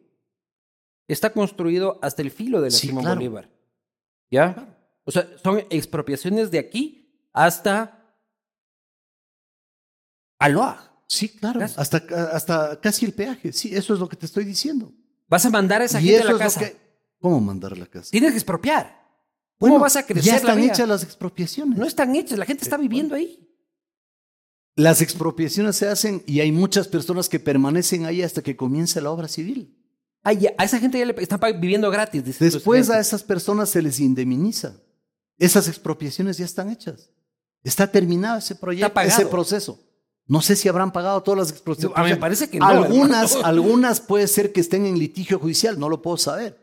Pero esas expropiaciones ya están ordenadas y están efectuadas. Y, ¿Y están cuánta gente estamos hablando de que vas No, a desplazar no, ahí? No, no sé. 40 mil eh, vehículos tienen que ocupar esta Olvídate vía perimetral. ¿Cuántas casas hay que demoler? No sé. En toda no, esa no, ruta. te- no, no conozco cuántas casas hay que demoler, pero las expropiaciones están hechas. Es grave, es y grave lo otra que estás cosa, diciendo. Y otra cosa que hay Porque que estás hacer diciendo que esto sale desde Carapungo, ¿no es cierto? desde Carcelén, sí. Desde, Carce- desde, Desde Carapungo, Carcelén. en realidad, que sale este, la Simón Bolívar. Desde Carcelén. De ahí tienes toda esta parte de, este, ¿cómo se llama? Exactamente de, desde Alpachaca. de Alpachaca. ¿Mm? Ya, de ahí tú pasas esta como, este, antes de la, antes de Zambisa, ¿cómo se llama? Donde está el puente. Eh, de donde salía la vía anterior hecha porque que había planificado Moncayo. No, después No. de Llano Chico. Entre Llano Chico y Zambisa. Este, Gualo. Desde Gualo. Tú, cuando entras en esa curva de Gualo, tú te, es que te lanzas esos- esas cuatro vías para allá. Es todo un barrio, brother. Y es gente bastante pobre. La que Mira. vas a tener que sacar. Y yo no le veo a esa gente que haya cobrado un billete del municipio. Yo no sé. Pero lo que sí te puedo asegurar es que las expropiaciones están hechas. Los técnicos me han informado. Y hay una demanda enorme de Ah, esa vía. anda tus técnicos a revisar Bueno. esa cosa porque. Esa vía tiene que hacerse porque es una vía de desintoxicación vial de la tremenda cantidad de carros que hay en, el, eh, en, en Pero hay mucha en gente pobre al lado de la vía. O sea, debe haber gente pobre y habrá otra gente que No, no, no es es tan que no debe. Anda a ver, hay gente pobre. Hay Así, gente pobre. así pasan las expropiaciones. Turismo. Bueno, el centro histórico primero tiene que ser rescatado, que es la joya de la, de la ciudad, pero distinguiendo entre lo que es el centro histórico y el casco colonial. Hay que ponerle mucha atención al casco colonial, recuperar los, los inmuebles que están botados, ocupados. Diferenciar entre el centro histórico y el casco. El ¿Cuál es centro histórico es todo el entorno y el casco colonial es un grupo de manzanas en donde está Carondelet, la catedral, las iglesias principales. Ese casco colonial tiene que ser protegido y tiene que ser recuperado porque hay una advertencia del UNESCO sobre la declaratoria de patrimonio cultural que tiene eh, eh, Quito, patrimonio de la humanidad. Ambiente. Hay que, eh, primero, en el tema del Chocó, ahí no puede ponerse un solo clavo, yo ya lo he dicho, y lo voy a ratificar las veces que sean necesarios. Segundo, hay que ¿Qué trabajar en el decir tema no poner un clavo? de que no se puede afectar el medio ambiente. No se puede afectar. ¿Pero qué quiere decir no afectar? O sea, no poner un clavo. O sea, tengo que ir a poner una No puede para haber que, minería. Para que vaya el gringo No, no, a tomar una O foto, sea, ¿no? Me, me estoy, me estoy refiriendo a los temas que implican una agresión al medio ambiente. Hacer una hostería que sea amigable con la naturaleza no, es, no provoca el daño que puede provocar una explotación minera. Minería en el Chocó negada. Negada. ¿Firmaste la, la, la, la consulta popular que se está haciendo por... Vamos a firmar una declaración en el Chocó. No, se está, se está trabajando en una consulta popular, por eso. No hay problema, yo puedo firmar. No ¿Dónde he están mis panas todavía. hippies? No vinieron hoy día. Aquí deberían No hay problema, la eh, firma. pero ¿no? puedo firmar. Pero el tema del Chocó es un tema fundamental dentro de la propuesta ambiental. Desarrollo económico. La última antes de ir a las Apoyo de los emprendimientos, darles oportunidad a los jóvenes para el emprendimiento, mejorar la conectividad y amplificar los eh, niveles de conectividad de los jóvenes, establecer alianzas con el sector privado para la generación de empleo, establecer regímenes de incentivos arancelarios, más bien dicho, tributarios, para que puedan haber inversiones inmobiliarias importantes que sean generadoras de empleo y establecer una alianza abierta y explícita con todo el sector empresarial. Porque aquí lo- de lo que se trata es que haya más empleo. Este no es un tema ni izquierda ni de derecha, No. es un tema de sentido común. Y es trabajo. Vamos a ir a las preguntas de la gente, no sin antes primero regalarte los cuadrichos. Muchas Porque te veo que te vas muy bravo, así que te voy mandando dos. Ah, bueno, gracias. te vayas endulzando ahí la vida, compadre. Esto, esto es gracias a Cooper Tires.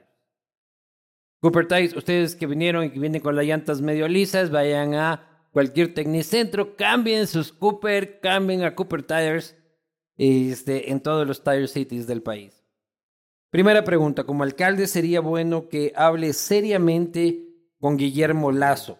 Pues, Todo el mundo piensa que es tu pana, así como, oye Guille, este, Bueno, hablaré con él. para que corrija sus errores. Hablaré con él. Por supuesto, hablaré las veces que sean necesarias. ¿Cuál es el eje principal que se tiene para se tiene que trabajar en Quito? ¿Cuál es el principal problema de Quito? El, el problema del liderazgo, porque de liderazgo viene, viene el tema de la educación, de la seguridad, de la salud. Sin liderazgo, Quito quedará a la deriva. Estimado Andrés, buenas noches. Tres puntos. ¿Qué opina de la ID y su vieja dirigencia inoperante? Las bases de la izquierda democrática están conmigo. ¿Y La candidata en el sur a primera concejal es puesta por las bases y por el presidente de la izquierda democrática de Pichincha, José Ignacio Bungacho. ¿Y Lucio te puso algún candidato? No me, ha- no me han impuesto ninguno de los movimientos de la coalición un solo candidato. Yo he Este, tenido la suerte de poder armar las listas con la mejor gente que ha sido posible. ¿Por qué No, no, son formas- listas perfectas, pero es gente de primera. Nada perfecto. ¿Por qué no formas parte del gobierno de Lazo? Hay que preguntarle a Guillermo Lazo. Ah, pero si aceptaras, ¿no? Uy. Cualquiera dice, no, porque Pero- yo tengo ni sé qué. pero si yo voy porque a no hacer- me han llamado, dice. Pero Puch. si yo voy a ser alcalde, ¿cómo voy a aceptar una posición en el gobierno Pero de lo de Lazo? alcaldes hace dos semanas. pues, No. Hace dos ¿Vas a disminuir notoriamente la burocracia y tramitología en el municipio? Primero hay que eh, utilizar. Entonces, mi gente, ¿quién habrá hecho esta pregunta? Denle un trago de mi parte. Primero hay que utilizar la consultoría hecha en el año 2017 para racionalizar el municipio y para poder reubicar a una serie de personas. Mira, te pongo un ejemplo concreto. Todos los, candidatos se vuelvan a decir, hay que votar gente. Mira, Hay que votar un huevo de gente. racionalizar Por eso nunca fui candidato. Racionalizar significa que las personas puedan. No, yo no voy a provocar un problema social. Despide gente. Sí, Hay no, puro a ver, yo- vagoneta. a ver, hay, hay gente que puede ser indeseable y hay otra gente que es tremendamente valiosa. Ah, Pero sí. entrar Que yo. se queden los valiosos. No, no. Ah, entonces por eso digo racionalizar. Pero es que los indeseables son como cuatro mil, hijo de puta. O sea, Son 22 mil empleados en total en el municipio de Quito. Entonces hay que racionalizar. ¿cuántos hay que racionalizar? Pongámosle la palabra Hay racionalizar. que, hay que ver la consultoría. Racionalicemos Esa, cuántos. esa consultoría del año 2017. Disculpe, señor, usted ha sido hace- racionalizado. Por favor, váyase a la casa. Mira, hay que coger esa consultoría. Me encanta esa palabra, ¿no? O sea, actualizar, hay que actualizarla Claro. y hay que ponerla eh, en, en términos de números Claro. Para ver cómo hacerlo. Porque además, ¿sabes qué? Esos la procesos, consultoría ha sido actualizada y usted ha sido racionalizado. esos procesos cuestan y hay que financiar. Y el municipio tiene un problema financiero agudo, sobre todo como Por consecuencia metro. del metro. Entonces no es asunto de a la tontas y a ciegas agarrar A y las decir locas, como dice Lazo. 20 mil personas afuera. No es así. No, 20 mil no, porque No somos es así. 21 Bueno, son 21 mil. pero bueno, eh, no es así. ¿Cómo prevenir que lleguen a Quito las vacunas que piden a los locales, las bandas organizadas? Prevenir, no, ya llegan, no, no sé si es que se han enterado, pero ya, ya cobran. Ese es un ya. tema de- del crimen organizado que es parte de todo este entramado y por eso yo he sostenido de que el concepto de seguridad es integral. No es asunto de salir a darle de golpes al que ha, al que ha metido ahí un puñalada en la Michelena, según tú dijiste. No es eso. En la es un Michelena concepto integral. en- la o Carolina, en la ¿no? Carolina. Es un ¿Opinas concepto sobre la integral. tabla de consumo de drogas?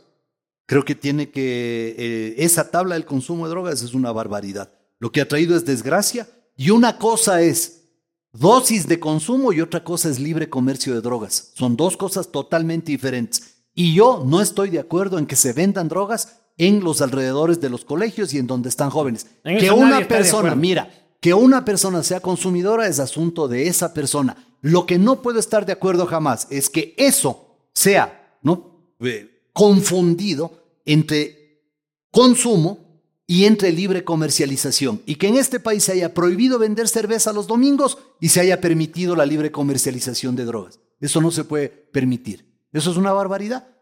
Totalmente. Las administraciones anteriores piensa hacer una fiscalización de los gastos realizados en las alcaldías. ¿Te vas a meter a fiscalizar? Hay, a- hay fiscalizaciones que tiene que hacer, por un lado, la Contraloría y hay informes que tienen que nacer de Quito honesto. Pero esa no va a ser la prioridad.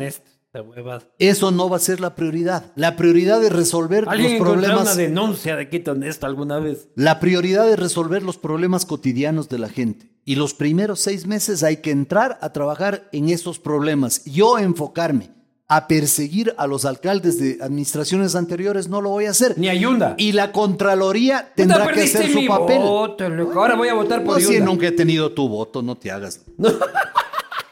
Yo sé para quién es tu voto. Vale, ¿para quién es mi voto? Yo sé. No digamos, Ya después te digo. no digamos. Ya después te digo. Vamos a decir aquí que yo voy a votar por Yunda. No. Yo de no ley voy a creo. votar por Yunda. No creo, no creo. Imagínate qué sería No de creo. mi vida sin Yunda. No creo. Sin andar persiguiendo a Baby Yunda. No creo. ¿Por qué iba a ser mi voto? Por Pavel. Ya te cogió la intriga, ¿no? Sigamos, sigamos con las preguntas. ¿Por quién votaré yo? Yo capaz voto por... Sí sabes, sí sabes, ¿no? ¿Por quién? ¿Por Freile? Sí sabes, sí ¿Por sabes. Freile? ¿O por Luz Helena? Mm, Por ahí va. mm. Yo creo que por Pavel. Siguiente, Por Pavel. podría ser. Yo creo que por Pavel. ¿Usted cree que existen proyectos para Quito que tienen que ser reformulados? Los guaguacentros tienen que ser eh, recuperados.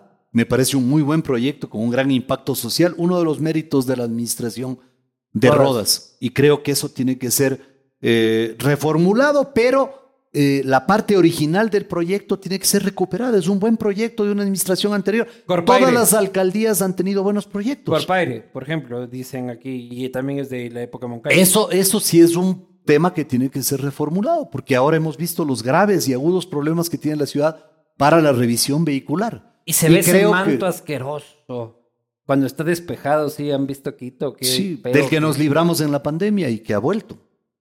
Y que había el, el gallinazo ese que decía, ese cóndor, gracias por visitarnos. ¿Sí se acuerdan? ¿Rodrigo Borja o Guillermo Lazo? Qué buena pregunta. ¿De quién es? Señora, ¿es otra vez suya? No. ¿De quién es esta pregunta? Puta, me den otro trago a este. ¿Guillermo Borja? Digo, ¿Rodrigo? Borja o Guillermo Lazo? Son dos personajes distintos a los dos. Pero si tienes que elegir. La- a los Digamos dos, que vos no, te no, no. mueres y, y te, y te recibe San Pedro y te dice, No, no, no. acá te espera Rodrigo y acá te espera El, Guillermo. el ¿Con doctor Borja, un hombre al que yo admiro profundamente y le tengo un gran respeto, y a Guillermo le tengo un gran aprecio y un gran respeto. O sea, vos te vas son por dos Guillermo personajes, Borja y por son Rodrigo dos Lazo. personajes, son dos personajes de momentos diferentes de la historia.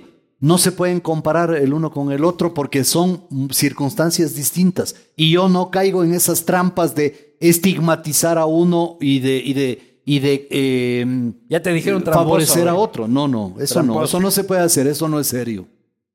O sea, pero pues que Los dos son gente a la que yo estimo, aprecio y respeto. Pero comparar Lazo con Borja es un poco heavy, ¿no? O sea, Evidentemente son dos momentos distintos de la política ecuatoriana, Sí, pero- totalmente y con circunstancias diametralmente distintas. Y Sí. casi con cuánto, con 30 años de diferencia entre los dos. Entonces es imposible comparar eso. sí. No puedes comparar Polo, Polo Carrera con el Team Delgado, pues. Es absurdo. Son dos momentos, son dos momentos distintos del fútbol. Es el Pero. Polo Carrera era un gran futbolista y el Team Delgado también lo era. O sea, Pero Guillermo son Lazo dos momentos gran diferentes. presidente.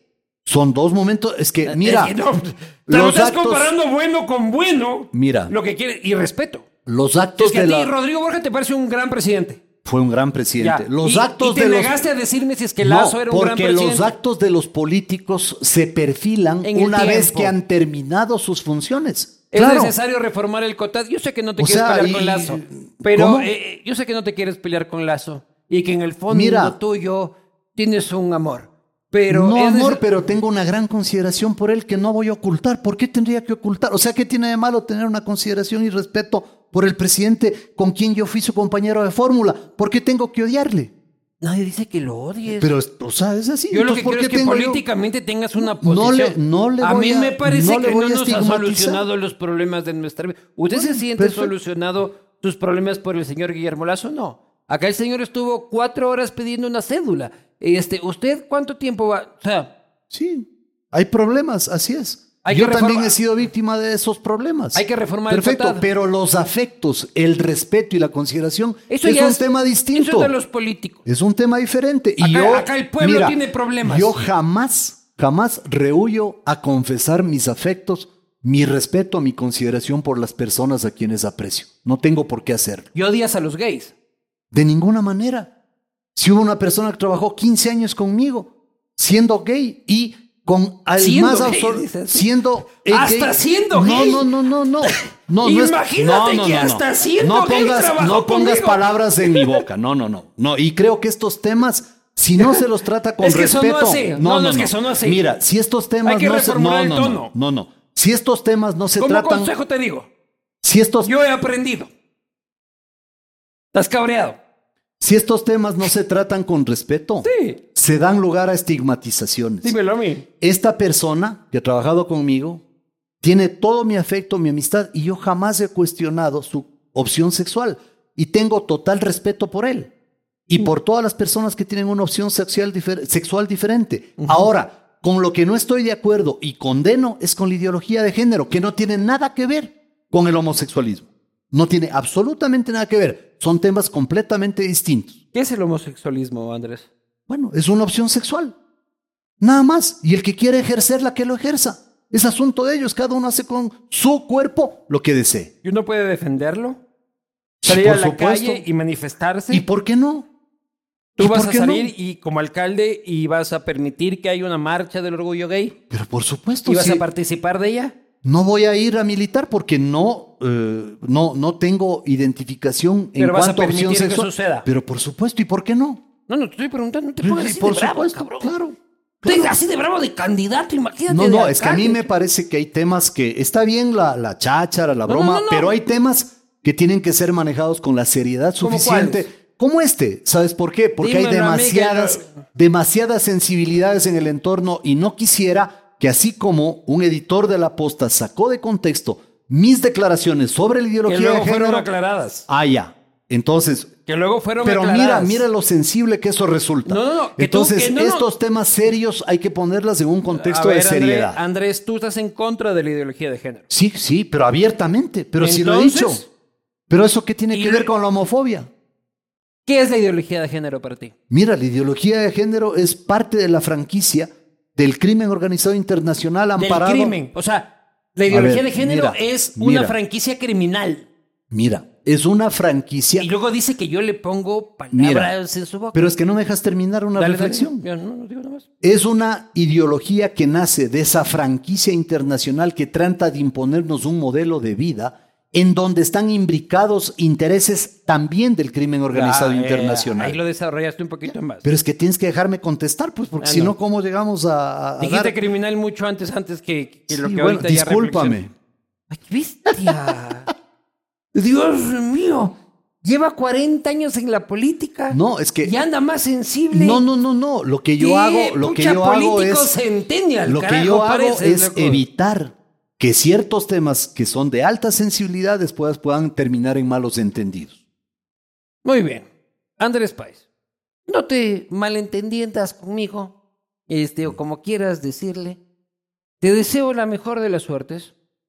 Eh, considero que eres un político profesional, que eso es algo importante que tú dijiste de que hay mucho aventurero actual, creo que sabes hacer política. Y cuando hablábamos al principio, ya con cámaras prendidas, de que las cosas no son personales y quienes saben de política lo saben. ¿Ya? Eh, es bueno conversar con gente que sabe de política y gente que sabe eso. Te deseo la mejor de las suertes, le, deseo, le deseo lo mismo a, a, tu cachitón amigo, este, don Lucio, que también me parece un gran tipo. Lucio es mi pana. Ah, ¿ya? Lucio es un buen tipo. Yo siempre ando, yo, siempre ando defendiendo a Lucio. O sea, es el único expresidente que anda por ahí en las tiendas vendiendo guayusa, cabrón. O sea, es un gran tipo, cabrón. O sea, otros andan corridos, el man anda aquí en la tienda de Quevedo, guayusti. Eh, Lucio, eres un crack. Te deseo lo mejor. Sé que tienes buenas intenciones. Este siempre va a ser un espacio abierto para ti. Muchas gracias. Me quedo dudante, como soy agnóstico, de por quién votaría y por quién crees que yo votaría, porque yo seguramente votaré por Pavel. Pavel, tú tienes mi voto. Señoras y señores, el señor Andrés Páez. Muchas gracias.